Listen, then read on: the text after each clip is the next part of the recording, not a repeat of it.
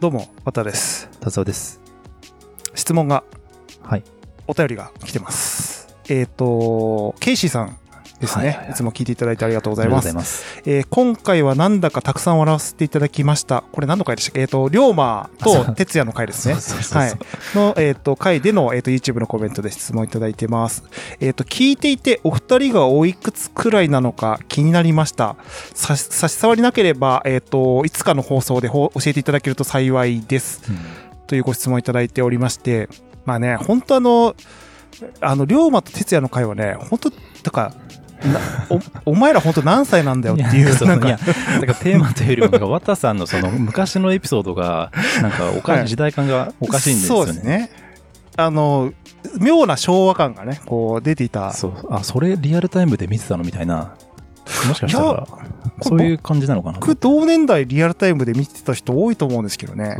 あなんかその龍馬ブームみたいなのあったからね、うん僕の世代でも。うん。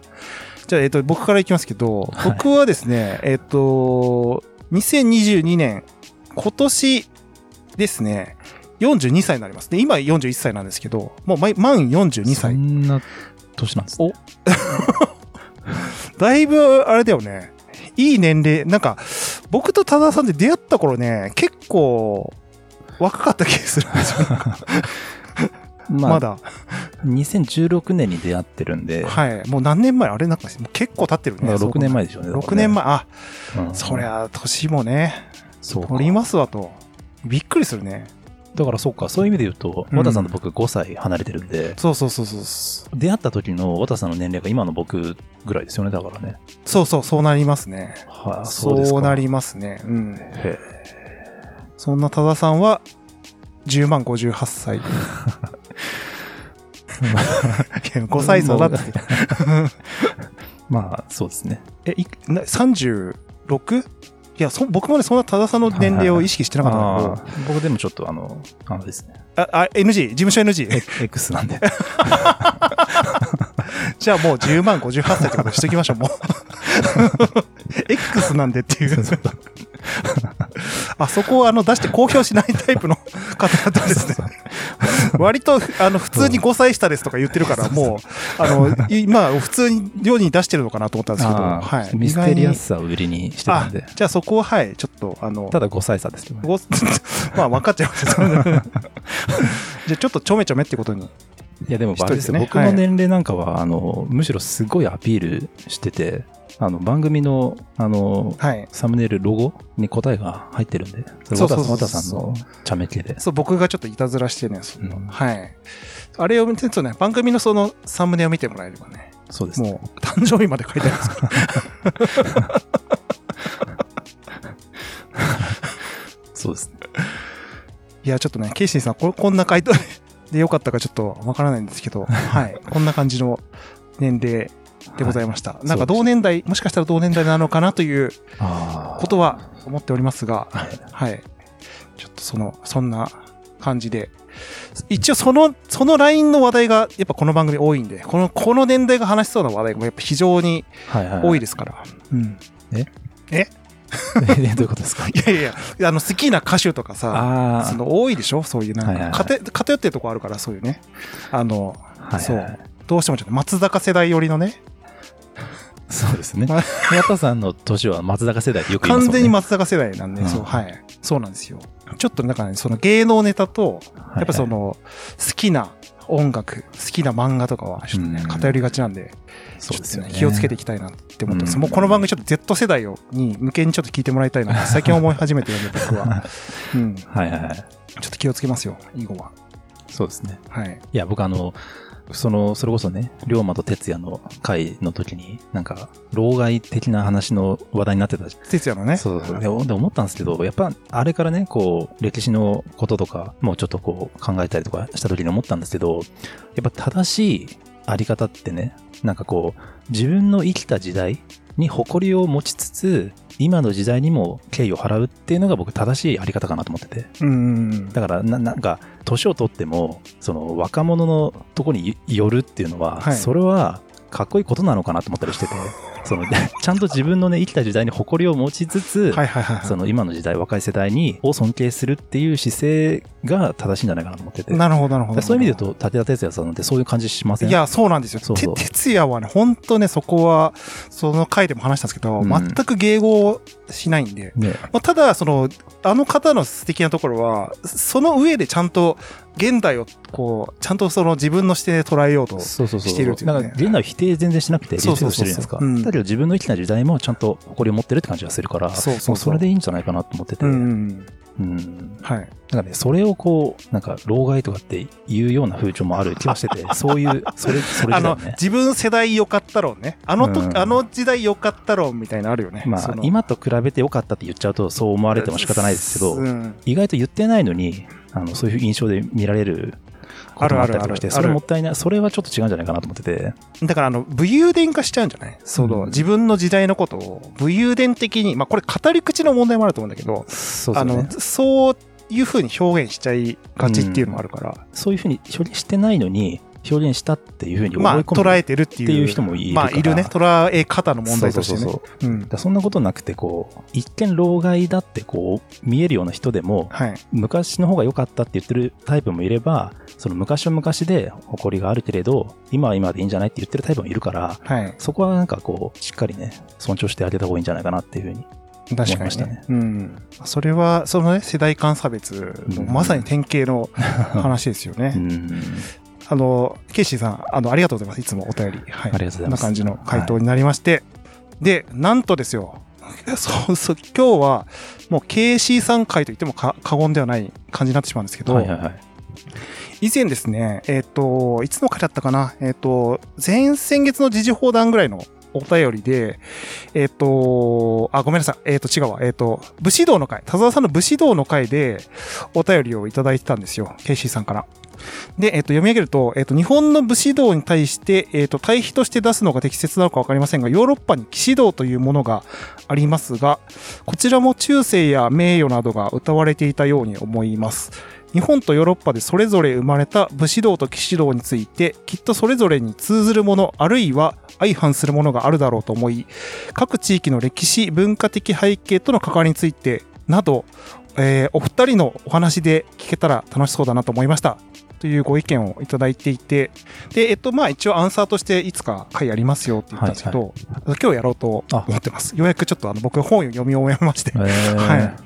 なので今日は、えっと、騎士道に関してのお話という感じになりまして、えっ、と、田田さんもあれですよね、ニトベ稲造の武士道の本、うん。読まれてたと思うんですけど、僕もちょっと今回一冊例によって本を読んでおりまして、うん。えっ、とですね、もうズバリのタイトルなんですけど、騎士道っていう、騎士道は、その代表的な書籍はあるんですか？えっ、とね、あの、さすがに歴史の偉人が書いてるっていう書籍はないんですけども、はい。まあ、有名な一番、その、よ騎士道に関して要約してる本で、レオン・ゴーティエさんっていう、うん。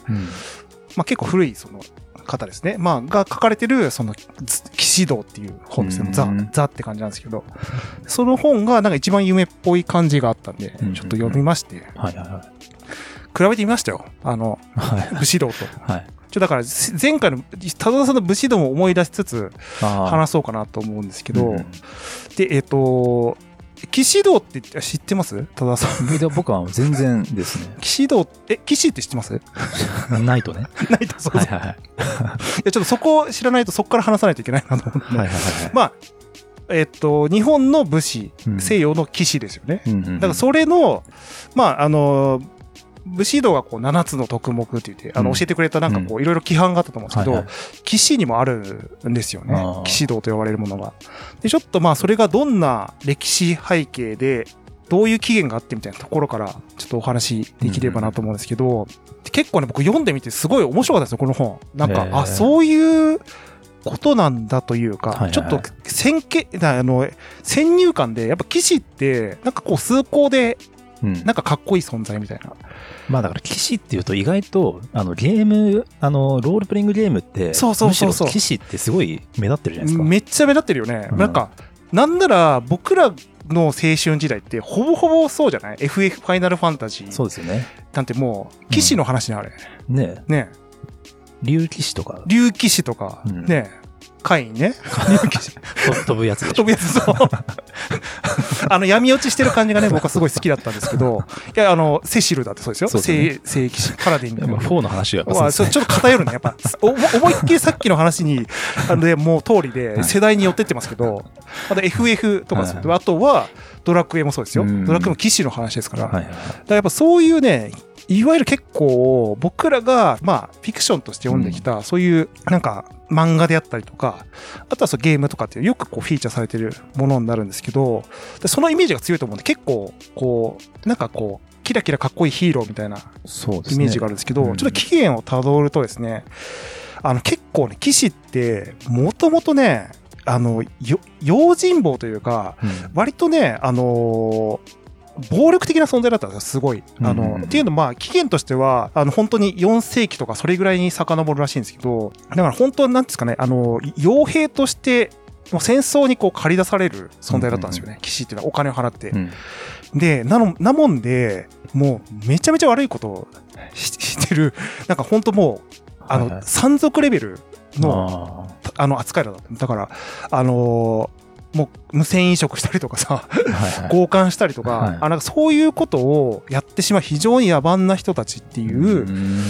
あのくくりだったらしくて、でなぜ騎士道ができたかっていうとそれらを統制しなきゃいけなかったがゆえに騎士道っていうものができたらしい。だから、あの、まあ、4世紀から10世紀ぐらいまでもそういうもう、あの、非常にこう、血生臭い時代があって、うんうんうんいろんな戦争に駆り出されてきた騎士が、もう、あの、街でそういったお、もう、蛮行を繰り返していて、うんちょっとこれは、ダメだっていうことで、で、一番そこに対して、あの、良くないって思ってたのが、うんいわゆるこう、教会？キリスト教ですよね。はいはいはい。そう、だキリスト教が10世紀頃に、もうそういうのは、あの、ダメだと。本当にもうその、同じ部族内でも、もう騎士同士がもうそういう争って、なんかいろんな悪いことしてるし、うん。これはちょっと整えなきゃいけないっていうことで、えっ、と、その、教会付けの騎士っていう形で、あの、そういう騎士のその定義をし直したらしいんですよね。でその時にできたものが騎士道って言われるものらしいんですよ。騎士とはこうあるべきであるっていう。うそう。なのでね、ちょっと僕はまず、ここは、あの、すごい、イメージと違ったなというか、騎士というとなんか王様に仕えてる、ん。なるほど。あの、すごい、主君を守るための、うんまあ、英雄的なうんうんうん立ち位置みたいなものだと思うんですけど、ものだというイメージがあったんですけど、全然そういう感じじゃなくて、比較的かこう用心棒っぽい感じの、もう、はいあの、まあ単純に力が強い人が戦に駆り出されるっていうものだったらしい。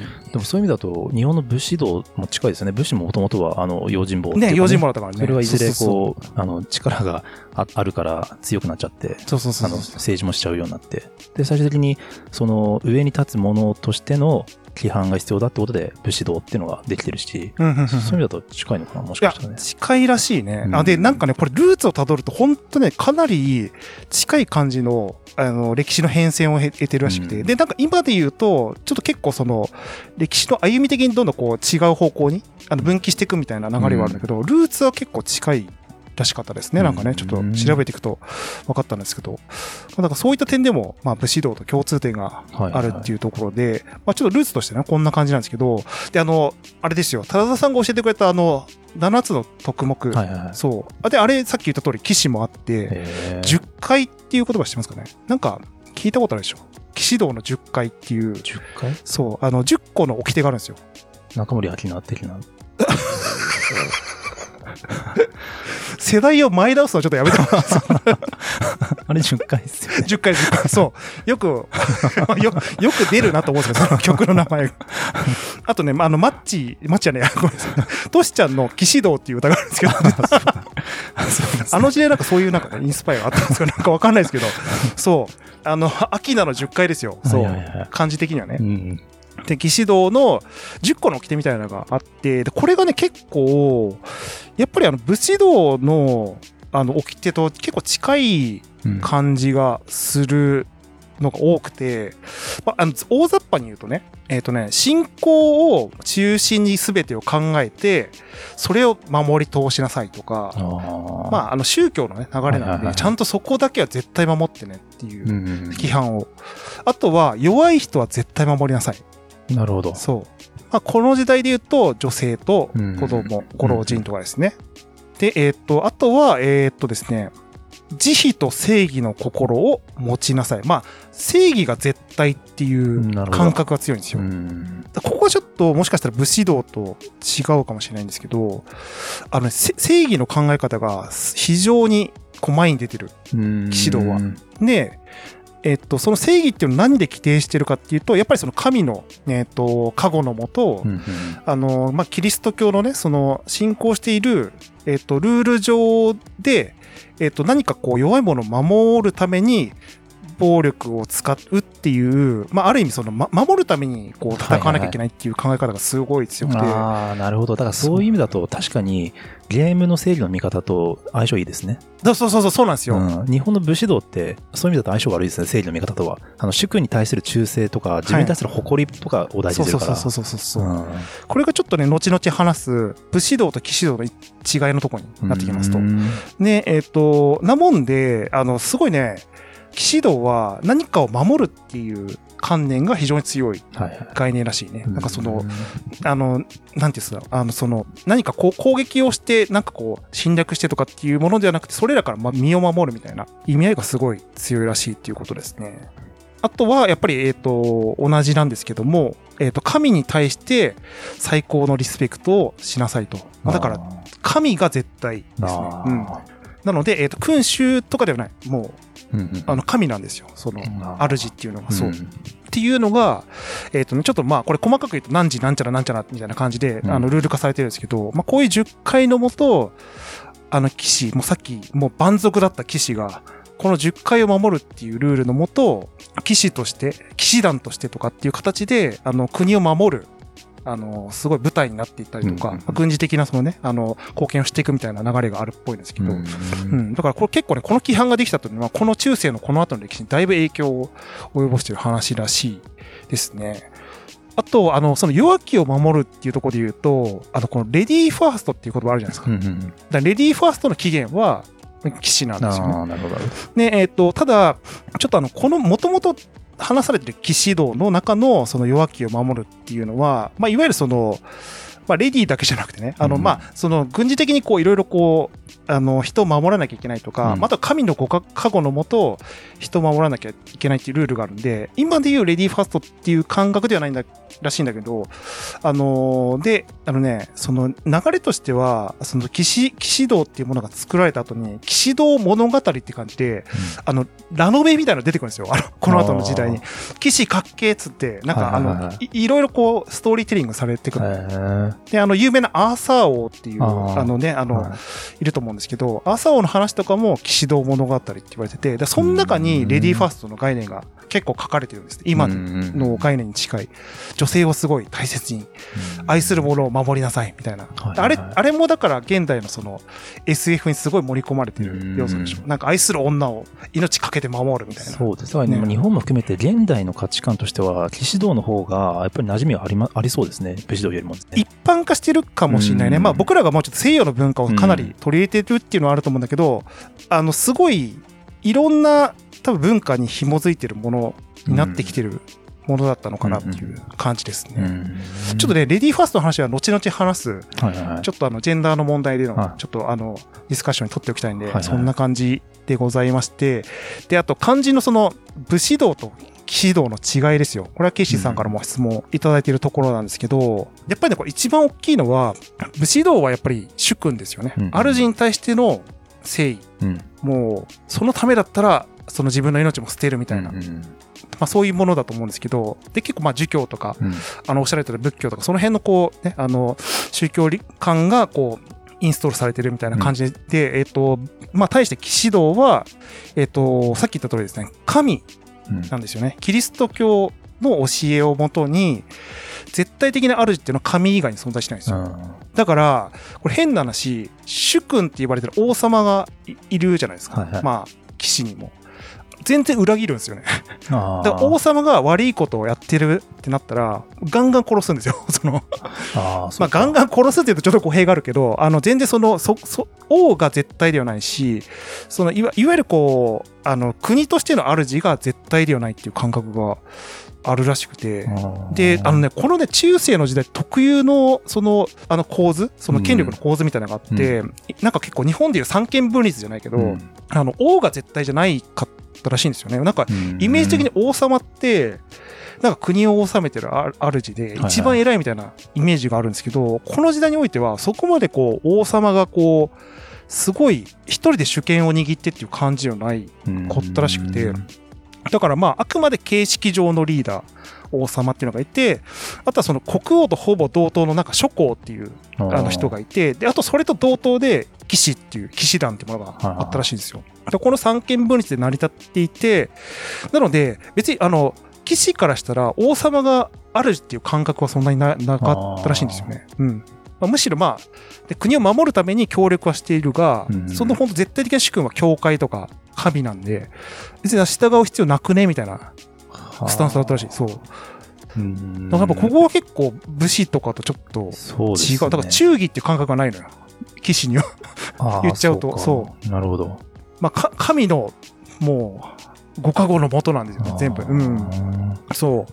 だからそこが一番ね、大きい違いって言われていて、で、ちょっとね、あと、まあ結構細かいところで言うと、そうね、あの、まあ、基本的にその騎士っていうのは、あれなんですよね。さっき言ったレディーファーストとか、まあ、あの、なんかね、これちょっとね、あの、いろいろ諸説あるらしいんで、なんとも言えないんですけど、やっぱ女性に対してのアプローチのスタイルとして、騎士道っていうのが持ち込まれてたっていう説があって、さっきのその、はいはいはい。あの、騎士道を、まあ、ベースにした、その物語とかもそうなんですけど、はいはいはい。まあ、結構ナンパ的な感じで、まあ、女性に対してこう、あの、真摯に振る舞う、まあ、イコール女性、こう、口説くはいはいはアピールとか、態度として用いられてたって傾向があってい。、なるほどなるほど。そう。そこがちょっとなんか欧米っぽいなっていうか、なんかその、はいはいはい。だから、あのーもちろんね、神のご加護のもと立ち振る舞いは、神のね、に尽くすっていう意味でやってんだけど、それがこう一つのこう、なんていうんですかね、こう、求愛行動につながっているけど、な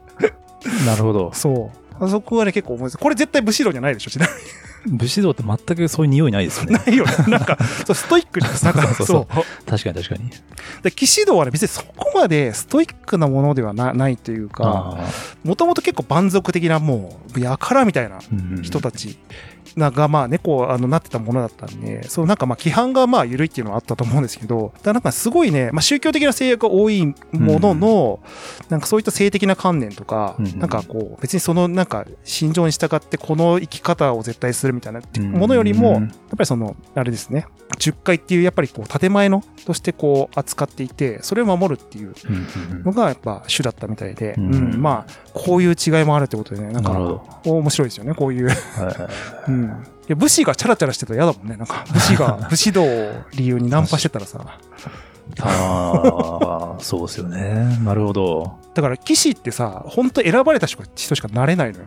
もうだから、あの、なる方法がもう、本当かなり限られた道だったらしくて、はいはいまあちょっとこれもしかしたら武士道もそうかもしれないけど、やっぱり世襲制というか、うん親が騎士じゃないと騎士になれなかったんだって、やっぱ。だってさ、国と、あ、国王と同じくらいの権力を持ってる、まあ、あのものになるんで、それなりに結構由緒正しき血族でこうね、受け継がれていったりとか、まあだからこううん一般人がすなろうと思ってなれるもんではなかったっていう。で、だからそういう、だから、まあ変な話、ちょっとその自分のその立ち位置を利用して、こう、ナンパをしちゃうみたいな はい。とこはね、あったんでしょうね、やっぱね。その、この時代も。なるほど、なるほど。かっこいいじゃん。なんか、騎士様じゃないですか。ななない、ないと様になるわけですよ、ね。はいはいはいはいうんやっぱそういうヒーロー的な国を守ってくれてるね、ヒーローみたいなね。確かに。モテモテらしい武士道だと、その、そういう風に一瞬よりったとしても、絶対その顔には出さないみたいな。出さないでしょ。律するでしょ。多分その 女性が近寄ってきても、あの、避けそうだもんね、武士はなんかこそうそうですね。う、自分から寄っていかなそうだもんね。ううん。ないとちょっとちょチャラチャラしたんじゃないかっていう 話はあるっぽいね、やっぱね。うん。そう。っていうね、ちょっとまあ文化的な違いであったりとかっていうところもあったり、まあだからこの辺で結構歴史がこう、歴史の変遷を踏まえていくと、武士道の精神と騎士道の精神がちょっと、あの、ルーツは近い感じなんだけど、うん徐々にちょっと違う文化としてうん。取り入れられていくみたいな感じですうね。んそう。で、あの、現代で言うと、例えば、イギリスとかだと、はいあの、ナイトの称号って言って、あの、ご存知です？な、なあの、あれなんです。エリザベス女王から、その、国に対して、国というか、まあ、素晴らしい芸術作品を作った人とか、うん。あとはなんかこう、イギリスに対して貢献した人に対して、はいはい。ナイトの称号っていうのがうん。与えられるんですよ。で、これは、あのやっぱりこの騎士っていうものを、こう、騎士道とか騎士っていうものの文化を受け継いでいるもので、で、えっ、と、例えばですね、えっ、と、あでもこれ、これ偉いもんで、男性と女性ちゃんとうん分けてて、あの、あ、分けてというか、男性だけに与えるものじゃなくて、男性、女性どちらにも与えるものになってるんですけど、あの、ショーン・コネリーとか、ミック・ジャガー、うん。ストーンズの、とか、あとは、あの、サッカー選手ですけど、ベッカムとか、うんあとはあの洋服のね、あの、デザイナーですけど、ポール・スミスさんとかは、はそのナイトの称号ももらってるんですよ。その国のその躍進に貢献した。それなんでナイトの称号って言うんですか？えっ、とね、いや、あの、だからその、この騎士道の流れから多分受け継いでるのよ。だから、ナイトっていうのは国をこう、守ったり、はいはい国をこう反映させるための象徴だから、その、だから、あの、ラベルを使って、別にまあ今はね、別に本物のナイトはいない時代だから、だから、あの、なんかでも、その、そう、騎士っていうのが、割とやっぱ中世の社会で言っても結構上流の階級だったんで、うんその芸術をすごいたしなむ傾向があったんですって。うん。だからやっぱり結構その芸術周りで、芸術とか、あとスポーツとかっていうところで、あの、すごいこう成果を発揮した人に対して、うん与える賞みたいなうん位置づけになってるっぽいですね、イギリスでは。で、なんかね、男性はサー、サー・ショーン・コネリー、イエス・サーのサーですよね、うんサー。で、えっ、と、女性がデイム。ちょっとこれ、これあんま聞き覚えないんですけど、デイムっていう、そう、称号が与えられる。女性もね、結構、あの、えっ、と、ビビアン・ウエストウッドっていうまあファッシファッションデザイナーとか、あとはこれ、これびっくりしたんですけど、日本人でもいるんですよ、これ。デイムの称号を得てる人。内田光子さんっていうピアニストの方がいるんですけど、はい。こう受賞、あの、受賞とか受訓されてたりしてね。そう、いろんな人がね、結構受訓されてるんですけど、まあ、こんな感じで今の、今もこう、ナイトの文化っていうのは、まあ、語り継がれてるみたいなうん感じらしいですね。うん文化としては。まあ、これ結構ね、各国でなんかそういうあるらしいね。そのナイトの称号的なものが。なんかこれ、これ、これ本当なのかなと思うんですけど、ブラジルで、あの、ブラジルでそのナイトの称号を得たのがカルロス・ゴーンって書いてあるんですけど、なんかどういう、どういう関連なのか。各国でそういうなんか、あの、こういう、日本でいう支持報奨じゃないんですけど、うんそういうのはね、あるんでしょう、多分ね。だから、その中で結構ナイトっていうのは称号が、結構、あの、一般のそのこういう通念として受訓されるシステムがあるらしい。うんっていうのもね、僕はちょっと今回調べて初めて知ったんですけど、はいうんっていう感じですね。まあちょっと、そのケイシーさんのうんあのご質問にお答えすると、お答えするとというか、はい、あの、こんな感じのまとめになりまして、なんか、全体を通しての所感なんですけど、かなり武士道に近いっていうことは、うんあの、わかりました。それで言うと。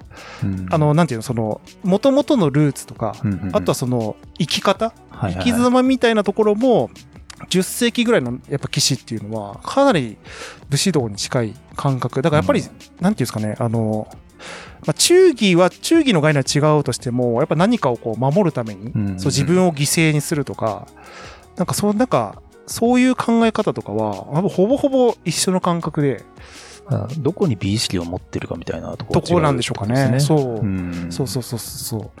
ただなんかね、王様に仕えるわけではないっていうのはすごい面白い話だなって思いました。あと、まあ、すごい宗教的な、あの、やっぱ、要素がすごい強いですね。まあ、宗教で、まあ、統制を図りに行ったっていうね、ルーツがあるからこそなんだと思うんですけど、うん。確かに宗教っていうのはね、日本と西洋で大きく違いますもんね、存在がね。そうなんですよ日ね。本はないから。ないからねうんだから、武士道って言ってば、儒教とかって別に宗教ではないそうですね。わけでしょ？うんうんおしまあ教えですよ、ね。教えですよね。うんあの、孔子そうさんとか。そうそうそうそう。まあ目上の人を大事にする大事にするとか。そういうことです。そうそうそうそうそうそう。あ、そうだからね、あの、武士、騎士道は、目上の人別に大切に。ああ、しないだからそれやっぱり今のその西洋っぽい感じですね。そうそうそうそうそうそうそう。あの、すごいフラットだよね、関係性が。うんね。あの、タメ口で話し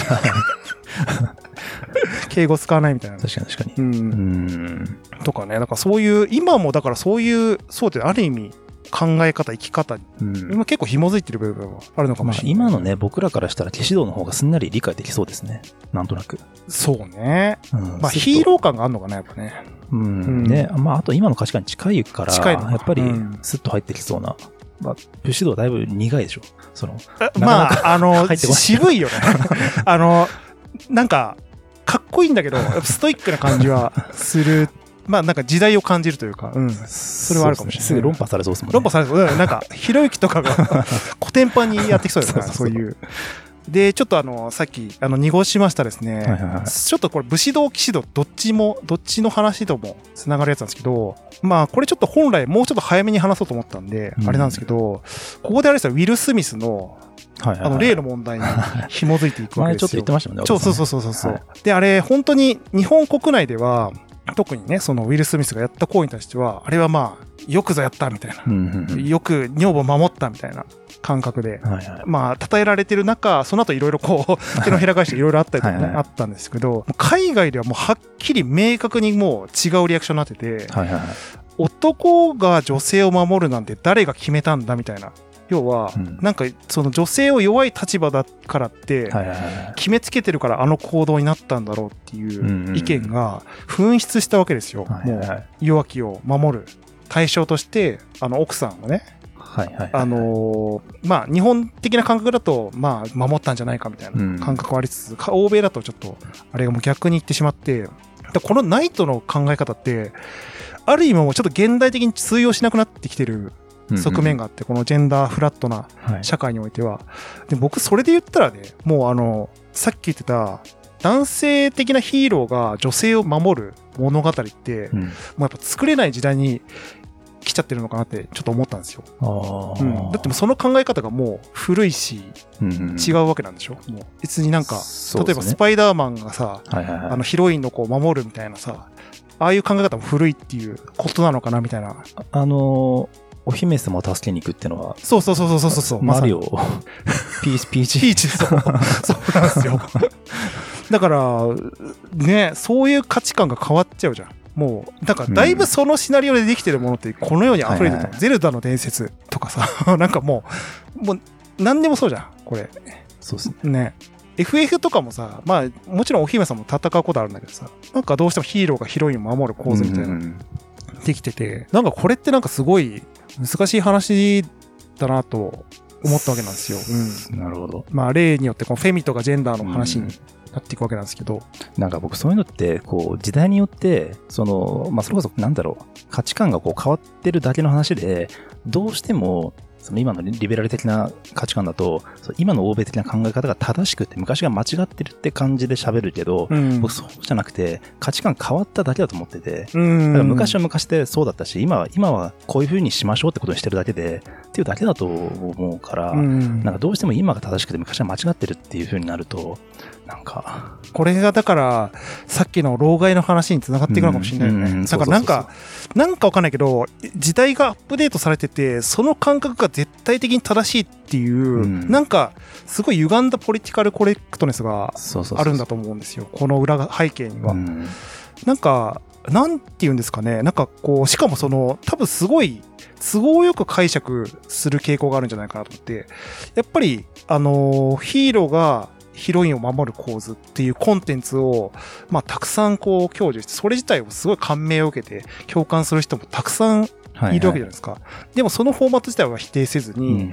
なんかちょっとその、なんですか、問題があったそのウィル・スミスの問題とかを取り上げて、そういう講座は良くないんじゃないかみたいな。うん。ただダブルスタンダードも生まれていたりとか、うん。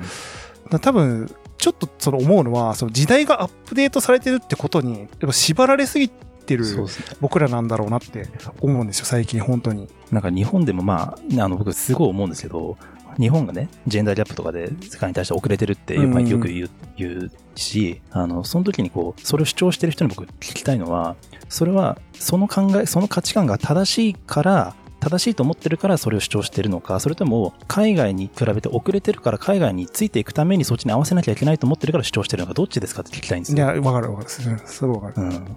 いや、僕ね、結構後者のパターンは、よく見るよね。その、そうですね。まあだから海外についていくために日本が遅れてるから海外に合わせましょう、努力しましょうって言ってるなら、そう言ってくれるならわかるんですけど、うんごっちゃにしてあまあごるでしょ、うんなんか。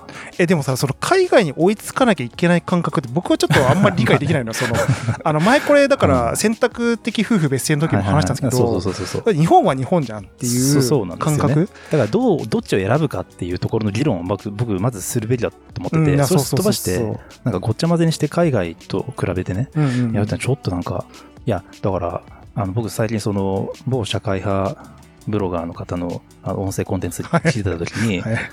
その人がね、その今、すごい危険なアニメがあるって言っててね、うんうんそれはサザエさんだって言ってて、サザエさんを見て違和感を覚えられない人は危険ですよってすごい言ってたんですよ。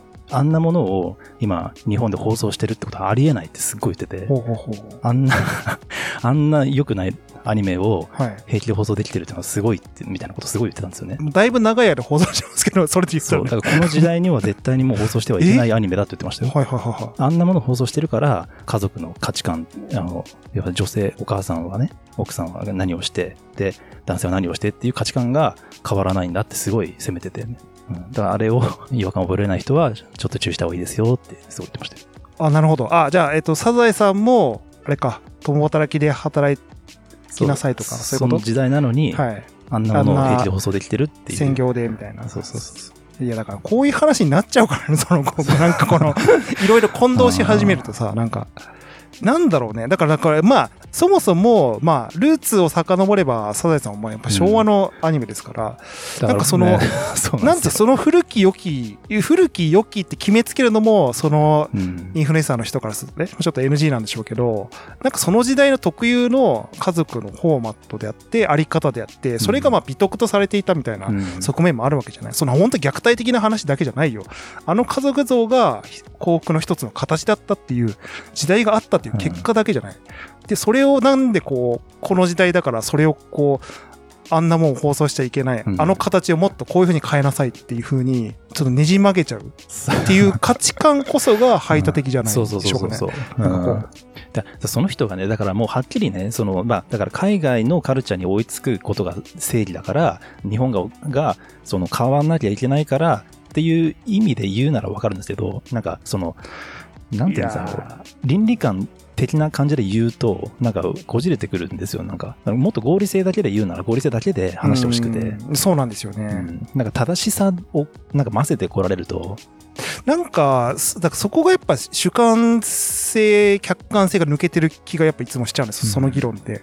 だってあれ別にそれ、サザエさん自身が取捨選択として職業選択の自由で選んでる場合もあるし、うんそういう生き方があってもいいわけじゃないですか。ねで別にあれが日本国民のあるべき姿ですら誰も言ってないですよ。うんそう捉えてるのはあなたですよねっていう だけで、で、なんかそれがやっぱり結局、なんか男らしさ、女らしさとかの話につながってって、で、別に男らしさ、女らしさってあってもいいんじゃないですか。うんなんかなんで、なけなななもうなくていいとか、なんかそこはフラットじゃなきゃダメだっていう話に行き着いちゃうのかなと思ってて、なんかそういう、ある意味、もう生き物として授かった性的なさ、その一つの機能とか美しさなわけじゃない、もう、そそれを否定してまで、なんで平らにしたいのかっていうのが全くわかんないんですよ、本当に。全然ついていけない、そこがもう。女性は長髪ではダメですとか言い始めるんですか？じゃあ、なんかその、まあ言うんじゃないですかね。ね。うんだから、そそういう、なんていうんですかね、もちろんその時代の移り変わりによってね、その、まあ昔その女女性が虐げられてた時代があって、それ自体を直していかなきゃいけないっていうのはもう、うん間違いなく賛同ですよ、僕は。あただなんかそそれをこうなんか歪めて解釈して、ねなんか文化的にこれはこうあるべきであるみたいな、うんなんかやっぱ本質からすごいずれていて、ね。今ある問題を丁寧に一個ずつその見つめて解決していけばいいだけの話じゃないですか。そうそうそう、そうなんですよ。ね。だからそれなんかわざとそ そらして、サザエさんが悪いみたいな。そうそうそう。いやいや、それはちょっと、ね、なんか、らその人は当然あれですよ。ファミリーマートのお母さん食堂は、ああいう、はいね、例のね。あれは当然なくなってしかるべきっていう話は知ってましたけどね。いや、ほんとね、だからこの話はね、もう、なかなかホットになってきますよ。これ、ヒートアップしていくわけなんですけど、まあだからちょっとその、さっき話したウィルの話も、まあこういう流れで、まあいろいろこう、外国的な解釈はありますよと。ただまあそれをこう、日本的に見たときにどうかっていう反応が、まあ今回伺えた一つの事例だったのかなと思うんですけど、まあ、ただそのらしさ、美しさとか、あとはその、えっ、と、多田さんがこの前いいこと言ってくれましたけど、単純にその人間として怒りを覚えて、それを反応することに対しての排他活活動、キャンセルカルチャーっていうんですか、今。そういうのが、やっぱ物事を歪めていってるんだろうなっていう気はしてて、だからこう、ナイトの話とかって、やっぱり、単純にカッパ、こう、普通に何も、なんですか、その、何もこう、あの、余計な情報がなく、フラットに見たときに、すごい、あるべき像があるわけじゃないですか。なんかそれをなんか時代感とかで歪めてしまって、こうじゃないっていうのは、うん、僕は逆にちょっと倫理観をこう、壊していってしまうんじゃないかなっていうリスクを感じて、まあなのでちょっとね、このウィルの話をあえて出したんですけど、この騎士道自体はすごい、やっぱ今見てもやっぱ、まあ、逆に言うと今の時代の人が、まあ、見ると、なかなかこう、感慨深いものがあったりするでしょうし、武士道も一緒ですよね、多分。今の時代の人が、まあ、あの、ね、一つのこの指標、なんか生きる指標とか、そういうヒントが得られるものだとは思うんで、ね、なんかこう、ね、いいいいものなんではないかなっていう。そ。まあ、それをこう、どう自分に取り入れるかっていう、まあ、自己啓発としてね、こう、いかにこう、使えるかって感じですね、そういう道を、ね、そうそうそうそうそうそう、うん、そうなんですよ。まあ、なのでね、ちょっとあの、そんな感じ。あの、面白い本だったので、よかったら本も読んでいただけたらなっていうところと、あと、ケイシーさんの アシストがあって、この話ができましたんで。でね、ケイシーさん、あの、その騎士道について、こう、議論を聞いてみたいっていうふうにおっしゃってましたけど、はい、もしかしたらめちゃめちゃ詳しいのかもしれないそうですね。もしかしたらケイシーさんの方が詳しくて、僕らがすごい打足的な話をしてるかもしれないんで、ちょっともしそうだったら、あの、申し訳ございませんっていうところなんですけど、まあ、ただ、ちょっと知らない人もいますので、ちょっとこれ聞いてる人に、まあ、何かの参考になればいいなというところで、はい、ちょっとこの回は締めたいなと思っております。じゃあ、ご視聴ありがとうございました。ありがとうございました。